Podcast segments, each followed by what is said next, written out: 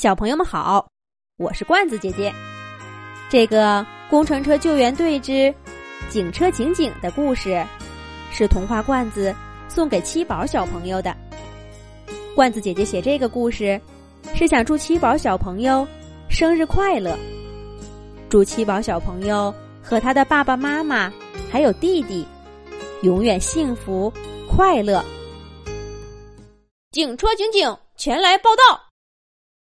卡车队长卡卡面前是一辆黑白相间的警车。卡车队长向工程车救援队队员们介绍道：“这就是我前阵子说的工程车救援队的新成员，来自隔壁城市的警车警警，大家欢迎！吊车吊吊，铲车铲铲。”升起大吊臂和大铲斗，说道：“欢迎警警，欢迎警警！”红白相间的救护车舅舅最开心了，他挤到警车警警跟前，一个拥抱说：“欢迎警警，以后你维持秩序，抓坏人，我救护伤员和病人，合作愉快。”大红色车身的消防车潇潇也说。这下好了，我们警车、消防车、救护车凑齐了。以后，工程车救援队遇到危险敌人或者秩序混乱的时候，我们都能应付。这边警车警警还没跟大家挨个认识完，工程车救援总队的警报又响起了。抢险无人机飞飞率先起飞。向卡车队长报告，报告队长，童话市西南角的儿童乐园发生突发情况，有三只猴子，先是纵火点燃了表演大厅，然后劫持一个小朋友，爬上另一栋房子的房顶。工程车救援队总部的大门已经打开了，警车警警说道：“童话市的道路地图我都记住了。”我来开道，警车警警，一马当先，拉响了警笛，闪起了警灯，跑在最前面。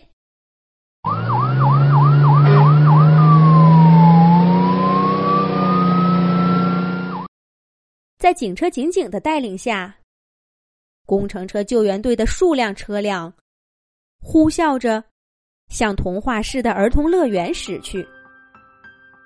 一路上，行人、车辆和小动物们都主动避让在一旁，给警车警警开道的工程车救援队让开了道路。连续穿过数个红绿灯路口以后，儿童乐园终于到了。远远望去，儿童乐园里像蒙古包似的锥子形表演大厅，火光冲天，人们、动物们。四散奔逃，还有人和动物受了伤。抢险无人机飞飞，已经把前方影像传送给工程车救援队的队员们。卡车队长卡卡命令道：“火势很大，估计很难直接扑灭。消防车潇潇，速去控制火势。铲车铲铲，挖掘机挖挖，围着表演大厅挖一道防火沟。”防止火势向其他地方扩散。救护车救救，去救治伤员。然后，卡车队长卡卡指着旁边一栋房子的屋顶，对警车警警、吊车吊吊，还有云梯车梯梯说道：“你们几个跟我来，去救下那位被三只猴子劫持的小朋友。”工程车救援队的队员们分头行动了。消防车潇潇接上了消防栓，大水柱洒向着火的屋顶。救护车舅舅在现场紧急救治着在拥挤中摔伤的人，还有被大火烧没了屁股上毛的猩猩。而铲车铲铲和挖掘机挖挖两个大铲斗上下翻飞。围绕着着火的表演大厅，一条窄窄的防火沟正被火速挖出。还好，从抢险无人机的红外镜头上看，着火的表演大厅里已经没有人和动物了，大家全都安全的跑出来了。只是火太大了，虽然有着消防车潇潇喷的水，但整个表演大厅还是轰隆一声被烧塌了。卡车队长卡卡这边，屋顶上被三只猴子围住的小朋友哇哇大哭。三只猴子抓耳挠腮。受过谈判训练的警车警警用大喇叭喊话道：“三只猴子，我是警车警警，你们已经被包围了，赶快放开小朋友。”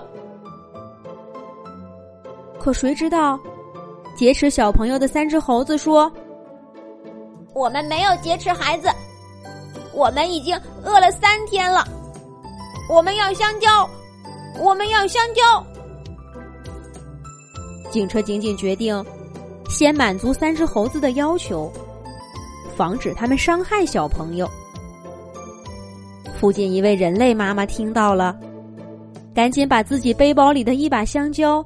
递给了警车警警。吊车吊吊用大吊臂把香蕉吊到了屋顶。三只猴子一把扯过香蕉，狼吞虎咽的吃了起来。而被劫持的小朋友看着猴子吃香蕉的滑稽模样，竟然不哭了。没几分钟，屋顶上。就到处是香蕉皮了。三只猴子挥挥手，让云梯车踢踢，把梯子升上来。他们抱着小朋友，坐着云梯车，从房顶下到了地面。警车警警赶忙接过小朋友，拦住三只猴子，对他们说：“三只猴子，谁让你们放火？”还劫持小朋友的，你们已经被我们包围了，快投降吧，等着法庭的审判。三只猴子急得抓耳挠腮，赶忙解释道：“不是我们，不是我们，我们没有放火，没有劫持小朋友。是是是，我们没有。”卡车卡卡，云梯车踢踢，吊车吊吊。还有警车警警，把三只猴子围在了中间。三只猴子有点害怕。其中的猴大指着刚才给香蕉的妈妈说：“不信你们问他，火不是我们放的，嗨，小朋友是我们救的，要不然他就让大火给烧死了。”警车警警。转头看着刚刚给香蕉的那位妈妈，那位女士说道：“我刚才在看表演，这火确实不是这三只猴子放的，是一只大象不知道怎么的发了疯，用长鼻子卷起一块石头扔了出去，打破了表演大厅房顶的灯，导致电路短路起火的，动物们和人。”都往外跑。这位小朋友的妈妈刚才好像出去了，这位小朋友跑在最后还摔倒了。是这三只猴子拉起他，跑出来，到这边安全的房顶的。警车警警看着卡车队长卡卡，又看看三只猴子，说道：“对不起，原来错怪了你们。”你们是在做好事儿啊！不过，你们还不能离开，要留在这里，等我调查结束了。如果这位小朋友确实是你们救的，童话市会表彰你们的。三只猴子立正敬礼，拼命的点头，保证就待在这儿，绝不离开，并继续向警车警警汇报着情况。报告警官，这着火也不能怪大象，得怪马戏团的团长，那个坏蛋。不光我们三只猴子，所有表演的动物都三天没吃饭了。大象是饿的表演，才发狂扔石头，谁知道会着火的？警车警警立刻追问道：“原来是这样，那马戏团团长呢？虐待动物，在咱们童话市可是重罪。他才是导致这次火灾的元凶，我们必须抓到他。”三只猴子又爬到云梯车 T T 身上，让 T T 把他的梯子升起来，指着西边的方向说。那边，那边那个穿黑色西装、骑摩托车逃跑的，就是马戏团长。抢险无人机飞飞，迅速向他们指的方向飞过去。警车警警也鸣响了警笛，亮起了警灯，跟在后面。卡车卡卡和其他工程车救援队队员们继续留在现场。灭火，疏散人群和动物。骑着摩托车逃跑的马戏团长可开得真快。他闯过一个又一个红灯，还造成了几起轻微的交通事故。警车警警一边在后面追，一边呼叫救护车舅舅赶快过来，看看有没有人受伤。终于。在抢险无人机飞飞的指挥下，在一个路口，一个一百八十度大漂移，警车警警他们拦住了逃跑的马戏团团长。垂头丧气的马戏团团长被铐上手铐，让警车警警押去了童话市法庭。被他虐待的动物们都给警车警警鼓起了掌。